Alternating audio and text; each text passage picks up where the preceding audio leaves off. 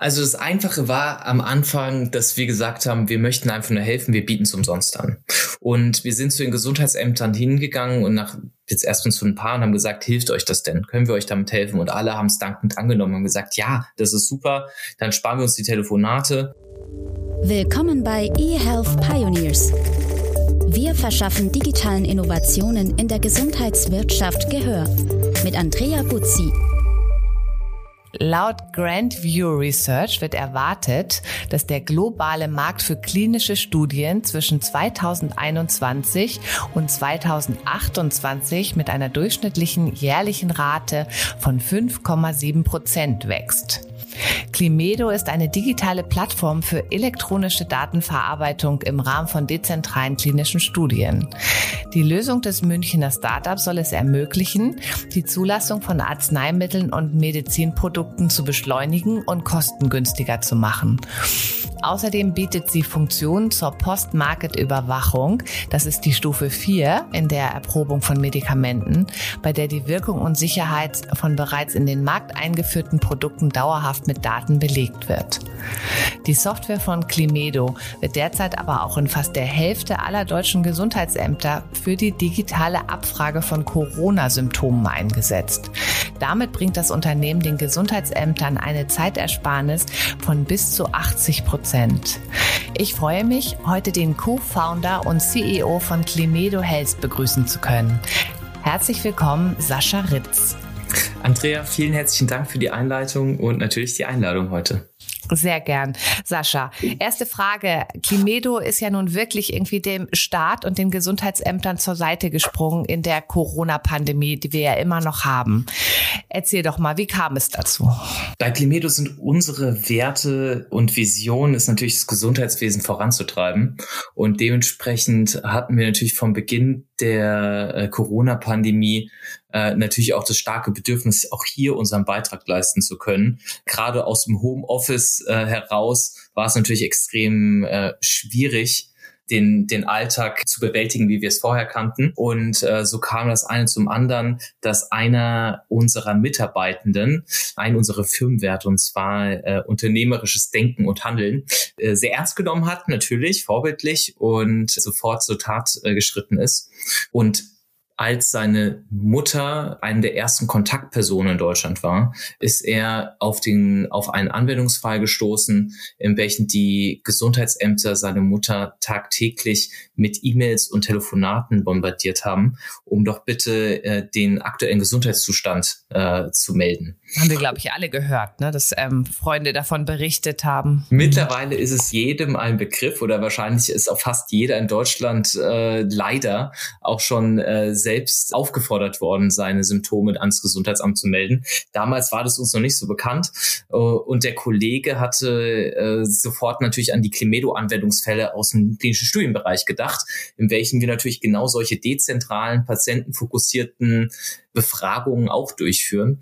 Und äh, so kam er am nächsten Tag zurück, äh, zumindest in die Videokonferenz aus dem Homeoffice und äh, hat gefragt, ob wir das nicht auch mit unserem System machen könnten. Mhm. Und äh, aber da wurde es doch erst schwierig, glaube ich. Ne? Also wenn man sich so als privatwirtschaftliches Unternehmen dann äh, in so staatliche Systeme äh, integrieren muss oder da irgendwie auch einen Fuß in die Tür bekommt, war das schwer oder haben die gleich gesagt, oh Gott sei Dank, endlich gibt es da jemand, der uns da äh, helfen kann? das effizienter zu machen?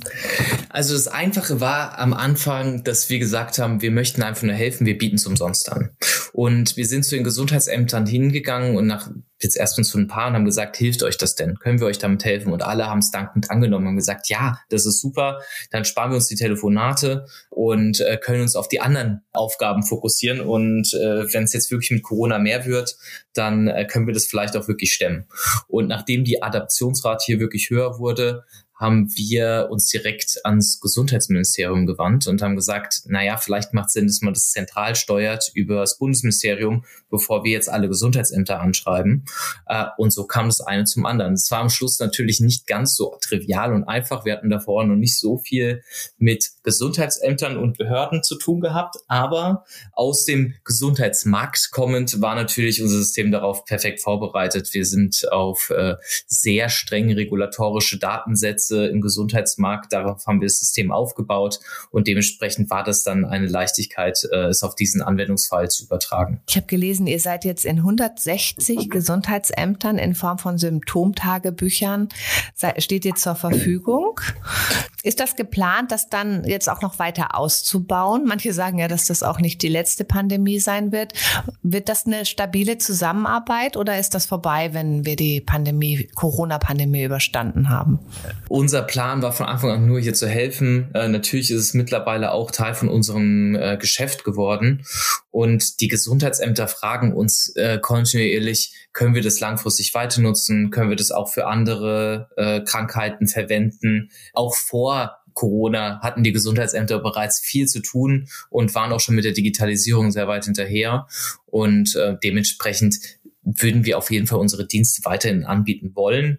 Die Bundesregierung ist da auch äh, gerade sehr bedacht, äh, langfristig zu denken und zu sagen, okay, das ist äh, vielleicht ist es mit Corona früher oder später vorbei, aber wo könnten wir dann äh, langfristig Gesundheitsämter wirklich entlasten und das als Startpunkt sehen, um auch die Digitalisierung hier voranzutreiben. Mhm. In diesem ganzen Kontext äh, wird ja auch ganz viel über so zentrale Datenverarbeitung gesprochen. So ein Beispiel ist ja ein zentrales Impfregister. Mhm. Wie stehst du denn persönlich dazu? Gibt's da, hast du da eine Haltung dazu? Es scheint ja auch sehr schwierig zu sein. Ähm, können da vielleicht auch so Startups wie ihr helfen, dass das ein bisschen schneller geht oder mal ganz neu auf der grünen Wiese sowas planen? Da liegt oft der Teufel im Detail. Also gerade diese zentrale Datenspeicherung, da gibt es verschiedene Trends. Wir zum Beispiel bei Climedo äh, haben äh, für jedes Gesundheitsamt eine eigene äh, Umgebung geschaffen. Das heißt, jeder, der unser ah, System nutzt, aha. ist völlig äh, isoliert, sage ich also jetzt mal vom äh, Datensatz, aus Datensicherheitsgründen. Ne? Ähm, so ist es aus mhm. Datensicherheitsgründen, wurde mhm. das so gewählt. Macht Aber Sinn für den Endanwender ist es effektiv, macht es dann keinen Unterschied. Die kritischen Stimmen äh, haben, gehen hier zu Recht äh, drauf ein und sagen, naja, wenn, wenn die Daten alle an einer zentralen Instanz gespeichert werden, ist es natürlich auch ein Angriffsrisiko für Externe und das Risiko muss man natürlich maximal mhm. reduzieren. Ne? Ich glaube, das ist im Gesundheitswesen grundsätzlich so, dass wir da sehr darauf Wert legen, dass es wirklich dezentrale ähm, Speicherung von Daten gibt. Definitiv, ja. Mhm. Also ich denke auch, dass äh, alles hin zum Dezentralen gehen wird oder vieles, was, was auf jeden Fall realisierbar ist. Und äh, Datenschutz und Datensicherheit hat äh, zu Recht einen sehr hohen Stellenwert.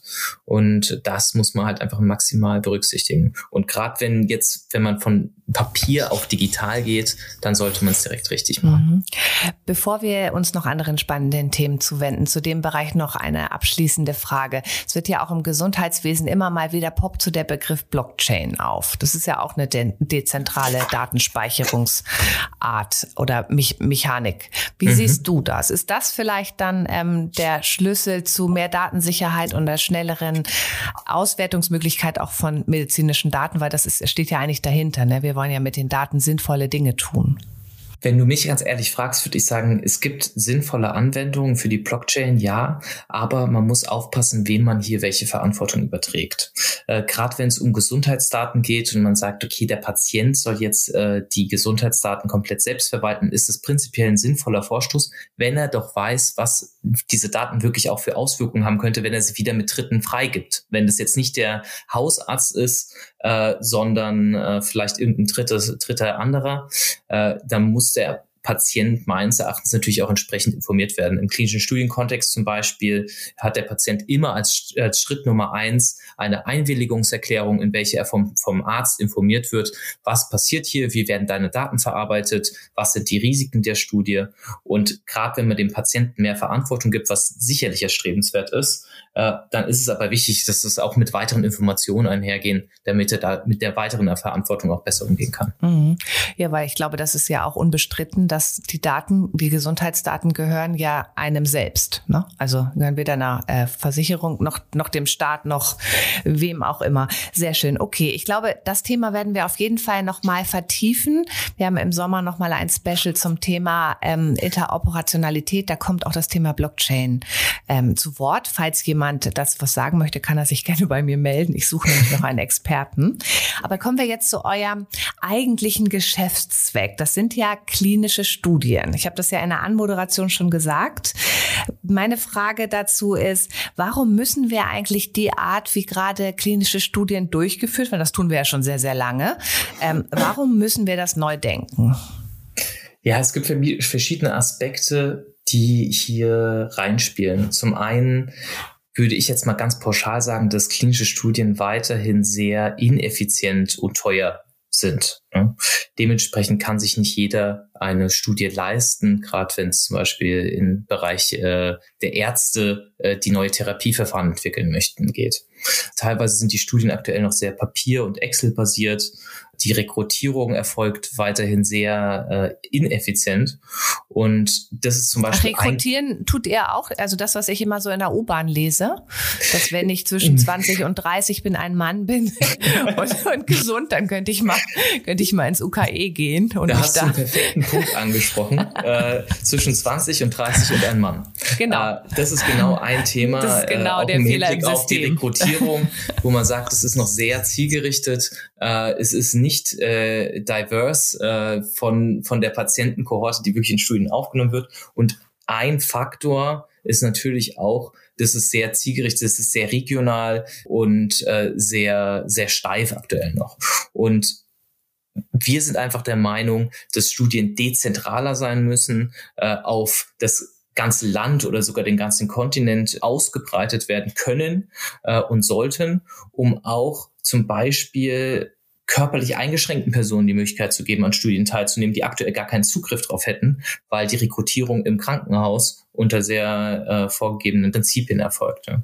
Und äh, ein Beispiel natürlich, was dem Ganzen noch äh, im Wege steht, ist zum Beispiel die elektronische Einwilligung, die äh, auch von der Behördenseite in Deutschland noch immer nicht erlaubt ist, äh, was im Umkehrschluss dazu führt, dass die immer noch papierbasiert eingeholt werden müsste. Also da steht so ein bisschen die Behörde in Deutschland noch hinterher, um den ganzen Weg zu stehen, aber man sieht auch schon. Das ist auch immer noch so? Also das ist dann noch so ein bisschen der Hinkefuß. Also da müssen wir dann noch dran arbeiten. Das ist, ähm, immer, immer, noch, ist immer noch heute so. Genau, der Hinkefuß okay. ist die Einwilligung noch auf Papier erhoben werden muss in Deutschland. Da sind andere Länder in der EU bereits einen Schritt weiter. Äh, aber auch grundlegend muss man auch fairerweise sagen, dass viele noch gar nicht wissen, dass Systeme wie unsere vorhanden sind um, um Studien allgemein digitaler und effizienter mhm. durchzuführen. Ne? Und ich, ich habe die Idee, dass wir das mal an einem Beispiel durchdeklinieren, wie so ein Ablauf ist von äh, einem Studiendesign bei euch. Hast du vielleicht gerade so im Kopf eine, ein aktuelles Beispiel, musst ja nicht Ross und Reiter nennen, äh, sondern nur so den Anwendungsbereich und äh, wie das wirklich von A bis Z dann abläuft. Also so eine klassische Studie bei uns ist so eine Phase 4 Studie und das heißt, es ist eigentlich so ein Medikament, was äh, typischerweise schon zugelassen ist, in dem die Durchführung von einem Auftragsforschungsinstitut durchgeführt wird oder direkt von einem Pharmaunternehmen selbst beauftragt wird. Mhm. Erzähl ähm, mal kurz nochmal zu den Stufen. Einmal ganz kurz, falls der Hörer das noch okay. nicht. Also Phase 4 ist wirklich diese, du hast am Anfang in der Einladung gesagt, äh, diese äh, Postmarkt zulassen, also bereits zugelassene Medikamente. Phase 1 ist äh, an einem sehr kleinen Rahmen, wird eine Studie durchgeführt, ist sozusagen die erste äh, in, im Menschen, mit dem Menschen ausprobiert. Davor ist dann sozusagen die Grundlagenforschung, wo äh, es zum Beispiel im Labor ausprobiert wird. Dann ist sozusagen Phase 1 der erste Versuch. Äh, die Phase 2 ist jetzt mal ganz plakativ gesprochen ein bisschen größer, äh, auch eine sehr, sehr spezielle Patientengruppe, ausgewählt, wo man nochmal prüft, okay, funktioniert das Medikament wirklich im Vergleich zu einer möglichen Alternative? Und Phase 3 ist dann wirklich in sehr großen Rahmen, einer sehr großen Kohorte, wo man wirklich dann nochmal sich beweisen muss, vielleicht zum, zum Stand der aktuellen besten Alternativtherapie in verschiedenen äh, Gruppen von verschiedenen Patienten, wo die Patienten selbst nicht wissen, in welcher Gruppe sie sind und die Ärzte auch nicht. Vielen Dank. Und, dann haben wir unser genau, jetziges Beispiel und, Stufe 4. Genau, und Stufe 4 kommt als nächstes. Das heißt, das Medikament ist bereits zugelassen oder das Medizinprodukt oder die Therapie. Und jetzt geht es darum, kontinuierlich auch nachzuweisen, dass diese Therapie den gewünschten Effekt hatte. Man weiß natürlich, dass im Rahmen von diesen Zulassungsstudien es immer nur eine sehr ausgewählte Art von Patienten ist. Äh, wir hatten vorhin das Beispiel ja schon gehabt von der U-Bahn-Werbung. Und jetzt muss man wirklich zeigen, dass es im ganzen Markt den gewünschten Effekt hat äh, und den gewünschten klinischen äh, Nutzen auch wirklich bringt. Und das ist jetzt sozusagen das Beispiel, in dem ich mich jetzt gerade mal bewegen würde. Und in der Phase der sogenannten Marktüberwachung erfasst Limedo sozusagen die die sogenannten Real-World-Daten, also wirklich aus dem äh, realen Leben und äh, verarbeitet diese automatisierten in, in unserer Softwareplattform. Ja. Und das führt halt zu enormen äh, Zeitersparnissen und Arbeitserleichterungen für äh, die Pharmaunternehmen oder Medizinprodukte. Wie, wie genau, wie genau, gehen wir mhm. noch mal einen Schritt zurück. Wie genau werden denn diese Real-Daten erfasst? Mhm. Also erstmal müsst ihr ja dann euer ähm, Studien-Setup vollkriegen. Also ihr braucht ja dann, oder wird das permanent mit neuen Daten gefüttert, immer wenn ein neuer Patient irgendwie oder ein, ja, ein neuer Patient sich das Medikament dann verschrieben bekommt und an der Studie teilnimmt? Also es ist so, äh, der Patient wird in der Regel entweder online, es kommt natürlich auf äh, das Medikament oder äh, das Produkt am Schluss an, äh, wird entweder online rekrutiert oder auch durch direkt durch ein Krankenhaus, äh, in welchem dann der Arzt, der teilnehmende Arzt, den Patienten äh, darauf hinweist, Print hier aktuell eine Marktüberwachungsstudie hat und wir wollten dich einfach mal fragen, ob du daran teilnehmen möchtest. Eigentlich gibt es keinen aktiven Teil, aber wir würden deine Daten äh, zu diesen Forschungszwecken sozusagen teilen. Ne? Das ist so die Grundlage. Das heißt, vielleicht hat der Arzt ein paar Parameter, die er bei uns ins System einträgt. Er wird seine normale Therapie wie immer auch durchführen und wird einfach nur äh, bestimmte relevante äh, Datenpunkte auch äh, über unser System dann äh, mit den Studienverantwortlichen teilen. Und im gleichen Zuge äh, besteht auch die Möglichkeit, dass der Patient selbst die Daten erfasst. Das heißt, es gibt sozusagen äh, die klassische Form einer Studie ist, nur der Arzt äh, trägt Daten ein. Und äh, die vollständig dezentrale Version ist, nur der Patient trägt Daten ein. Und jetzt gibt es sozusagen einen Mittelweg dazwischen, äh, Hybridstudien, wo sozusagen der Patient und der Arzt äh, Daten erfassen. Der Arzt zum Beispiel von der Therapie im Krankenhaus äh, noch weitere Informationen und der Patient vielleicht äh, über einen Zeitraum, wo er das Krankenhaus bereits verlassen hat, von zu Hause. Ähm, aber vollständig dezentrale Studien wird bedeuten. Und die haben wir natürlich auch schon diverse Mal durchgeführt, wo der Patient direkt zu Hause äh, regelmäßig über unser System seinen äh, Gesundheitszustand äh, berichtet oder je nach Studie vielleicht auch, was er gegessen hat oder etc. Wenn ein Patient direkt Daten eingibt, was braucht er dafür? Ein Handy, ein Laptop? Wie, wie genau sieht das aus? Also bei uns ist es so, dass wir unser System bewusst äh, hardwareunabhängig erstmal aufgebaut haben. Das heißt, weil keiner möchte an der Studie teilnehmen und sich dann eine App dafür runterladen und dann eine extra Aufwand, Aufwendung da nochmal zu haben. Ähm, bei uns ist es wirklich so, man kann am Anfang sagen, okay, wie möchtest du an der Studie teilnehmen? Ähm, hast du eine E-Mail-Adresse, die du mit uns teilen kannst, alternativ eine Handynummer? Äh, und das System oder Climedo schickt dann völlig automatisiert, je nachdem, wie man die Studie vorher aufgesetzt hat, dem Patienten einen Link zu. Also das heißt, man kann sich vorstellen, man kriegt eine SMS zugeschickt, äh, da steht drin, äh, vielen Dank nochmal für die Teilnahme an der Studie. Also diesen Text kann man natürlich frei äh, definieren. Und ein einmaliger äh, Link, auf die, also eine URL, auf die klickt er dann drauf und springt dann in eine Befragungsplattform äh, rein, in, in sozusagen das sogenannte Patientenportal, in welchen er dann äh, mit dem jeweiligen Arzt kommunizieren kann und auch direkt äh, Daten sozusagen reporten kann. Ne? Und das ist jetzt sozusagen der eine Weg. Und der andere denkbare Weg ist, dass man zum Beispiel noch weitere Parameter hinzunimmt, wie zum Beispiel äh, Smart Devices, weil er vielleicht eine, eine Smartwatch hat, äh, die den Puls regelmäßig misst und das für die Studie relevant ist, bis hin zu, zu spezifischen Medizinprodukten, die vielleicht äh, zu Hause äh, verwendet werden und nicht im Krankenhaus. Und äh, dann könnte man diese Daten auch noch direkt über diesen Kanal überführen. Und somit sind sozusagen die Daten direkt aus dem, von zu Hause im Real World, also im realen Setting, dann auch in diese Marktüberwachung mit integriert. Ja, ich habe gelesen, ihr wollt ja auch Schnittstellen zu Telemedizin-Angeboten und zu Variables schaffen. Variables genau. haben wir eben gerade schon gesprochen. Du hattest ja auch gesagt, der Patient, der an der Studie teilnimmt, kommt dann in ein Interface, dann kann er dem Arzt auch reporten. Das, der nächste Schritt wäre dann, dass man vielleicht sogar mit dem Arzt kurz einen visuellen Kontakt hat. Genau. Oder ähm, wo setzt ihr das ein? Genau, da gibt es verschiedene Studien in der Vergangenheit, die wir auch schon durchgeführt haben, äh, wo zum Beispiel der Patient direkt mit dem Arzt per Video sich unterhalten kann, ausgemachte Visiten dann direkt darüber wahrnehmen kann. Das heißt, er muss nicht ins Krankenhaus rein, um den Arzt zu sehen, um sich mit ihm zu beraten. Und somit müsste der Arzt auch nicht äh, den Patienten im Krankenhaus äh, sehen, um vielleicht seine Berichte auch äh, in die Studie einzutragen.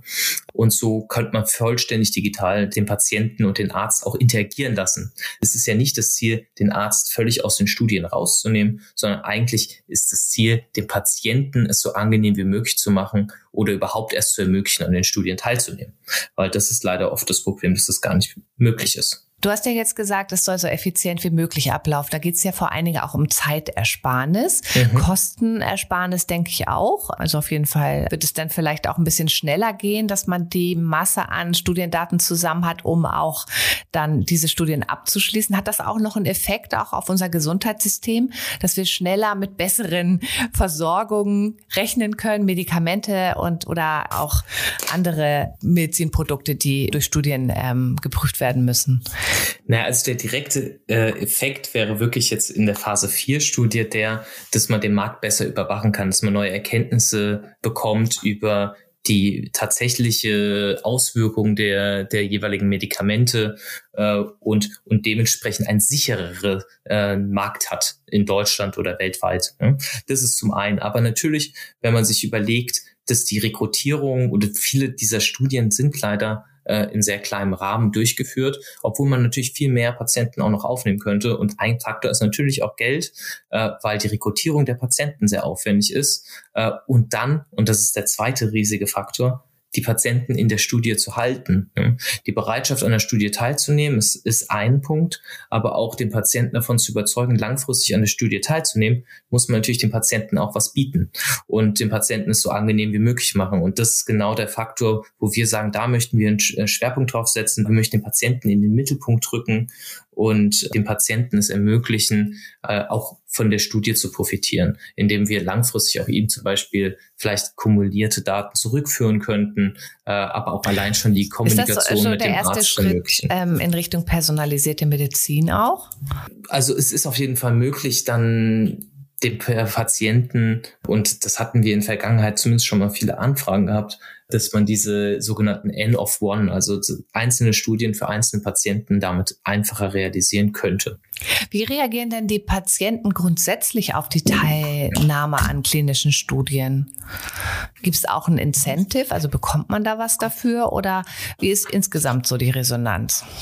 Es ist wichtig, dass die Patienten keine finanzielle Incentivierung mhm. bekommen, an der mhm, Studie mhm. teilzunehmen. Es muss wirklich aus eigenen Stücken erfolgen. Das Gleiche gilt für alle, die an der Studie teilnehmen. Also mhm. auch die Ärzte kriegen dafür kein Geld. Ich Sie dachte so bei dieser, bei dieser Werbung im UKE stand irgendwie, dass man so eine Aufwandsentschädigung bekommt oder genau, so. Aufwandsentschädigung ist aber ah. keine Vergütung. Das ist genau der Riesenunterschied. Gut, gut, gut dass äh, du das klargestellt hast. Ja, äh, weil ansonsten gibt es eine Incentivierung, dass man sagt, aus finanziellen Gründen nehme ich daran mhm, teil. Mhm, und das mhm. soll natürlich nicht der Fall sein.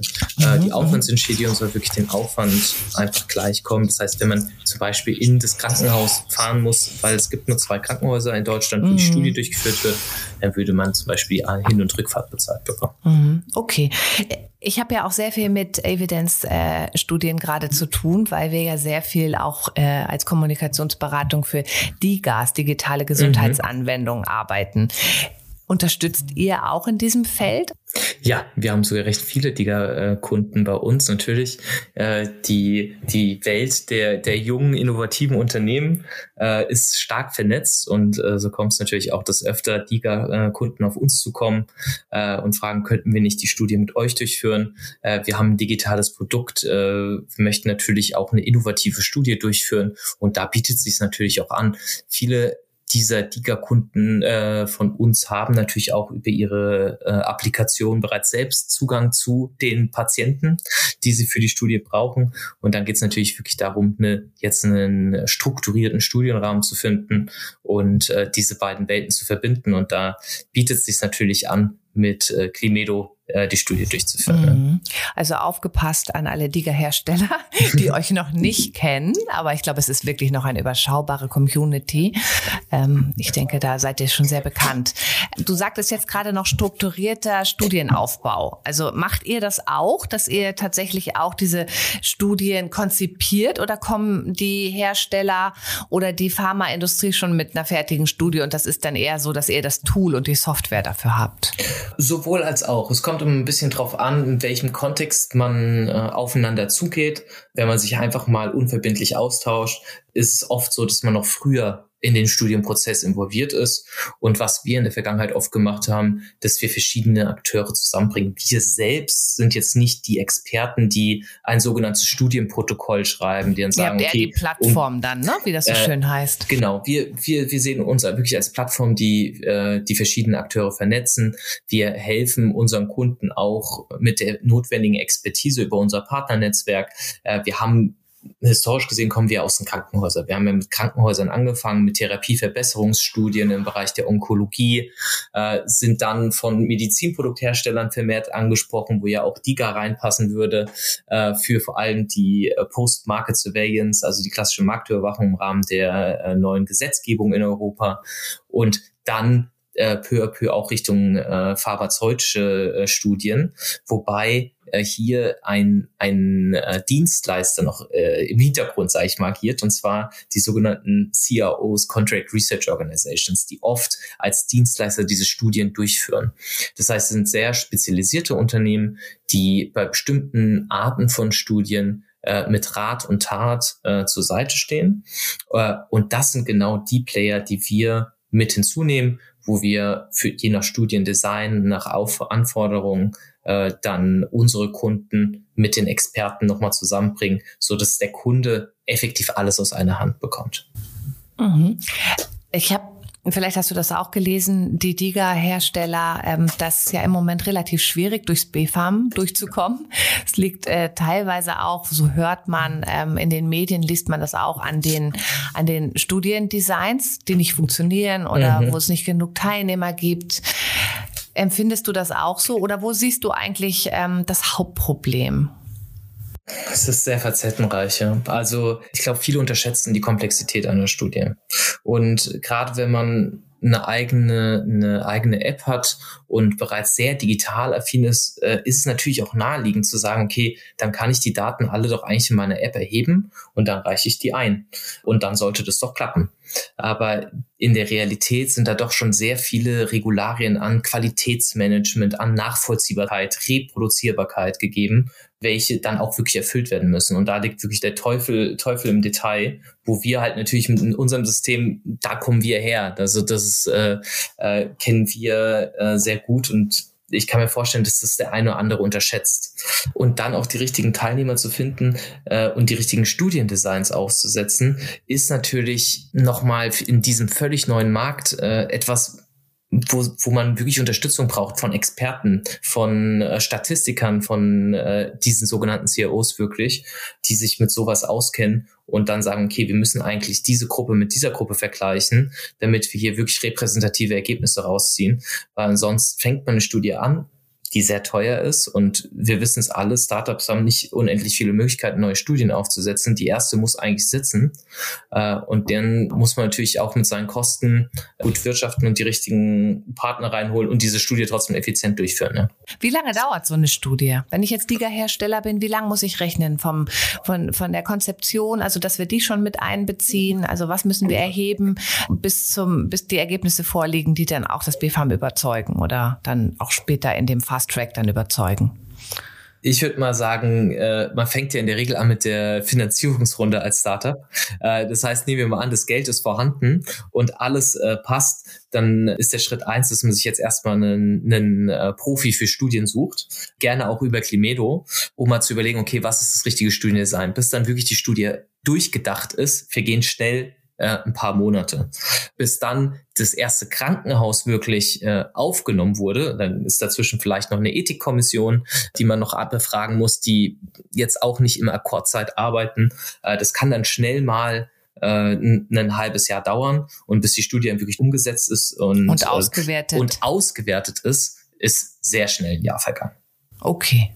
Gut, das haben wir uns jetzt mal hinter die Ohren geschrieben, weil das muss man ja auch mit einkalkulieren. Ne? Ich hatte Natürlich. gerade einen, einen sehr interessanten Podcast in einer der vorherigen Gespräche äh, mit Hello Better, mhm. ähm, die ja auch als ihr Erfolgsgeheimnis, die haben ja inzwischen vier DIGAs auch ähm, zertifiziert, ähm, als eines ihrer Erfolgsgeheimnis war tatsächlich ganz früh schon im Gründerteam auch schon mit Statistikern und mit Marktforschern so gut aufgestellt mhm. zu sein, dass sie auf der Flanke halt einfach ne, ne, unangreifbar waren. Und das scheint ja jetzt auch das zu sein, was du bestätigst.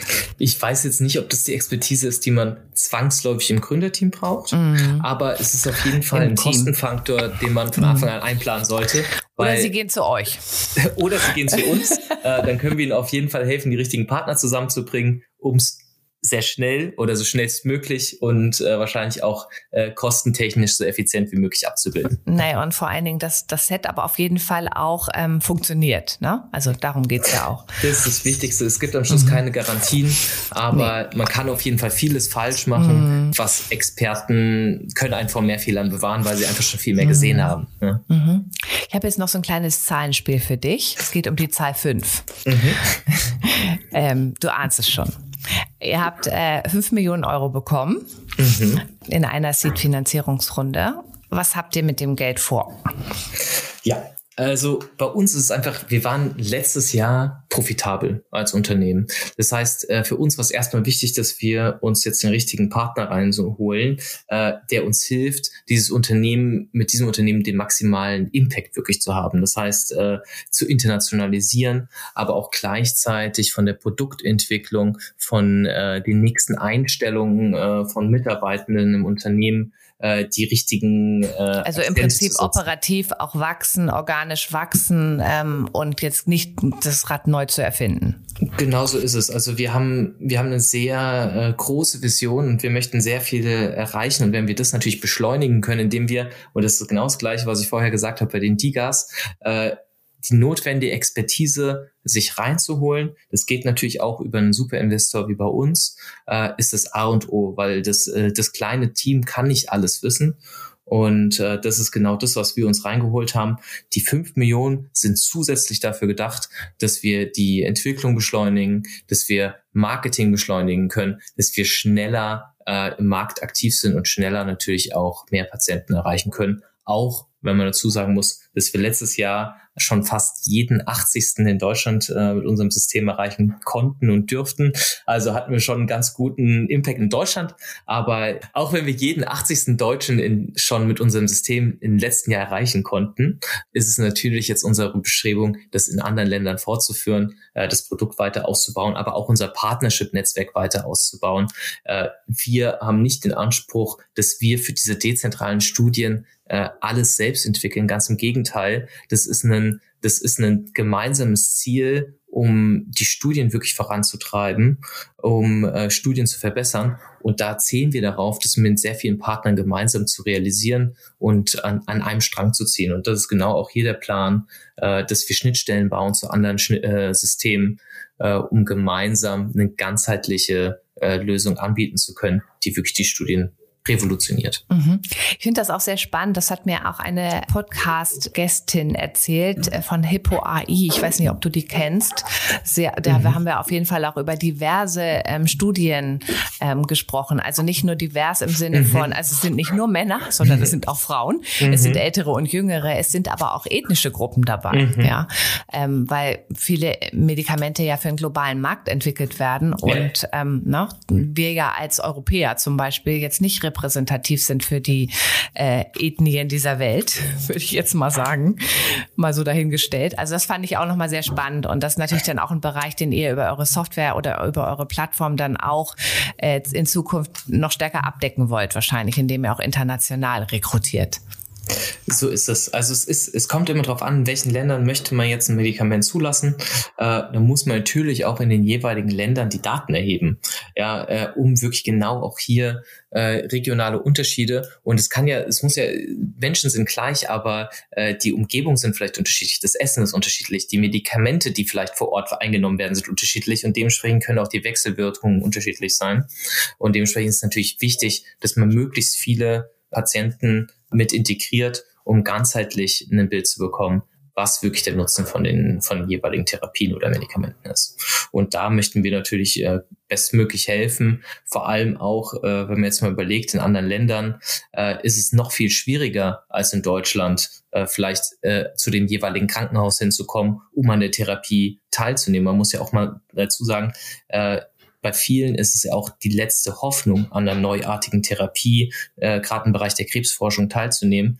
Wenn es dann aufgrund einer körperlichen Einschränkung nicht möglich ist, in, ins jeweilige Krankenhaus zu kommen, das wäre ein Wunsch von uns, dass wir hier einfach unseren Beitrag leisten können. Mhm. Ja, das ähm, kann ich verstehen. Dem schließe ich mich an.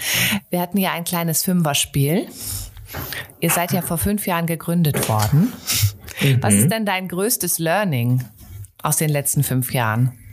Ich würde vielleicht sagen, bei uns gibt's sehr viele Learnings. Ja, also ich glaube, unser Unternehmen lebt von Learnings und wir haben bei uns in der Firma Climedo Principles eingeführt, also insgesamt 14 an der Stück. Oh, schade, ich dachte, es wären fünf. Das wäre jetzt lustig das wär gewesen. Schön, ja, aber ich kann dir von fünf berichten. Ja, bitte. Und äh, die, die beschreiben die Art, wie wir zusammenarbeiten. Also wir haben die Climedo-Werte. Das sind auch nicht fünf leider. Aber äh, wir haben die Clivedo-Werte, welche beschreiben, okay, wie, wie sind wir als Menschen und wie möchten wir miteinander umgehen? Und die Clivedo-Principles sind, wie arbeiten wir zusammen?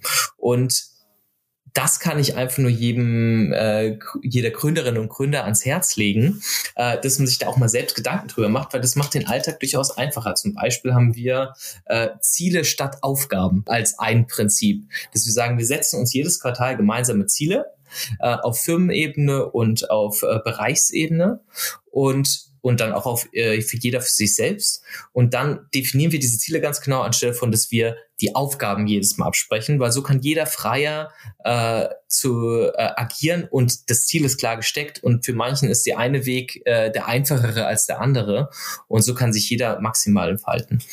Und es ist auch Selbstwirksamkeit ja auf eine gewisse Art und Weise, weil man dann erstens Transparenz hat über die Ziele des Unternehmens, für das man arbeitet und auch einen Beitrag ja leisten kann, ne? indem man sich überlegt, was kann ich denn in meiner kleinen Funktion vielleicht auch ähm, Genau beitragen. darum geht's ja. Also äh, wir arbeiten hier mit den sogenannten OKRs, Objectives and Key Results zusammen und das ist super hilfreich, sich wirklich äh, als Unternehmen sagen, okay, wir möchten in vier Jahren hier stehen. Ja? Also in unserem Fall zum Beispiel möchten wir bis Ende 24 europäischer Marktführer sein für Ach, ich diese dich jetzt eigentlich fragen, Studien. Äh, was du, äh, wo siehst du Climedo in fünf Jahren?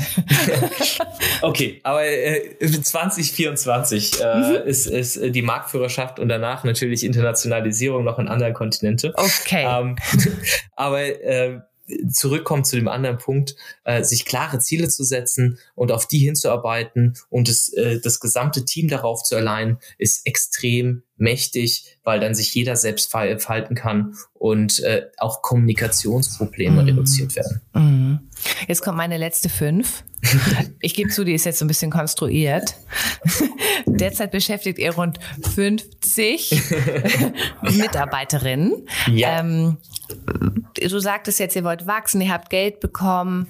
Ähm, wie nimmst du deine Leute mit? Also das ist jetzt natürlich auch so ein kritischer Punkt von so mhm. Startups, dass sie dann irgendwie über 50 Leute sind. Mhm. Es ist nicht mehr alles so direkt in deinem, in deinem Blick. Du kennst vielleicht auch nicht mehr jeden, also persönlich auf jeden Fall, also auf einer Ebene, in der man mhm. sich vielleicht sonst kennt. Ähm, hast äh, in dieser Phase des Wachstums, wo legst du speziell als Unternehmer besonderen Wert drauf? Es gibt eine Sache, an der darf man nie sparen, meines Erachtens, und das ist die Kultur. Äh, für uns ist es das Allerwichtigste, dass wir als Firma die gleichen äh, Werte vertreten, dass wir uns alle vor Augen führen, warum wir das Ganze hier machen Ne? Weil wir möchten wirklich neue, bessere Therapien an Patienten heranbringen und wirklich Patienten helfen, indem wir intelligente Software einsetzen für die verschiedenen Healthcare Professionals. Und das darauf legen wir auch im Recruiting äh, einen, einen sehr äh, hohen Stellenwert. Deswegen kenne ich auch wirklich jeden zwar nicht persönlich, aber ich führe mit jedem Einzelnen ein Gespräch äh, über unsere Werte, äh, bevor wir entscheiden, ob die Person wirklich zu uns passt. Äh, und das werde ich auch sofort führen. Das ist das Thema Nummer eins. Das Thema Nummer zwei ist äh, Förderung und Weiterentwicklung. Wir haben regelmäßige Feedback-Gespräche äh, am Anfang jede Woche, wenn man neu startet, äh, maximal oder weiße Distanz ist einmal im Monat. Das heißt, auch heute habe ich noch mit meinen Mitgründern äh, einmal im Monat regelmäßiges Feedback, äh, was unglaublich wichtig ist, damit man sieht, okay, was äh, mache ich gut, was sollte ich öfter machen äh, und was sind Themen, die anderen aufgefallen sind, wo ich noch besser drin werden könnte. Ah, das also als Führungskraft. Als Führungskraft, aber mhm. für jeden mhm. eigenen einzelnen Mitarbeiter auch. Also ah, okay. das, da machen wir überhaupt keine Ausnahmen. Wow, das ist viel Arbeit, ne? Es ist das beste Investment. Äh, also ich bin felsenfest davon überzeugt, wenn wir nicht diese Eigenschaft hätten bei uns, dann wären wir heute nicht mehr ja, also so radikal würde ich sagen, äh, es ist einfach wichtig, äh, gerade in einem jungen Unternehmen, dass jeder kontinuierlich den anderen Rückmeldung gibt, was gut läuft und was nicht. Gerade wenn das Unternehmen schnell wächst, weil schnell wächst man aus seiner Rolle raus. Keiner in unserem Unternehmen, auch wenn wir, wir sind übrigens mittlerweile bei ich sage jetzt mal ein bisschen mehr als 50, also ein paar 60 sogar schon. Und äh, jeder hat unterschiedliche Rollen und mehrere Rollen äh, und dementsprechend, und die verändern sich tagtäglich, nicht tagtäglich, aber sehr regelmäßig, weil das Unternehmen sich auch wieder weiterentwickelt und größer wird. Und dementsprechend braucht man eine extrem hohe Flexibilität und auch die Unterstützung von seinem Umfeld, äh, damit es funktioniert. Und äh, darauf äh, setzen wir. Sehr schön. Ich fand besonders schön, dass es mir in Erinnerung geblieben und deswegen würde ich auch ganz gerne den Podcast mit diesem Zitat von dir abschließen und ausnahmsweise mal die Sci-Fi-Frage überspringen. Und zwar hast du nämlich gesagt, neue, bessere Therapien an die Patienten heranbringen. Das ist eure Mission und dafür steht ihr jeden Morgen auf und das teilen auch alle eure jetzt inzwischen 60 Mitarbeiter und das äh, finde ich ist doch ähm, wirklich auch ein Grund, ähm, weiter in diesem Unternehmen zu arbeiten und du hast gesagt, ihr stellt neu ein, ihr wollt expandieren, können jetzt alle Zuhörer mal, die Interesse haben, gleich auf eure Jobseite gehen. Ich danke dir auf jeden Fall ganz herzlich, Sascha, ähm, für dieses Gespräch und ähm, ich werde auf jeden Fall auch in der, an der einen oder anderen Stelle den DIGA-Herstellern, die wir betreuen als The Medical Network, nochmal euren Namen nennen. Herzlichen Dank. Andrea, vielen herzlichen Dank für das Gespräch, dass du die Zeit genommen hast und äh, ich bin mir sicher, dass wir uns wieder bald auf dem Weg laufen. Übrigens, dieser Podcast ist eine Produktion von The Medical Network. Wir verschaffen digitalen Innovationen in der Gesundheitswirtschaft Gehör. Willst du das auch? Dann freuen wir uns über Likes, Shares und eine Bewertung bei iTunes. Noch mehr spannende Folgen findest du auf unserer Website www.themedicalnetwork.de.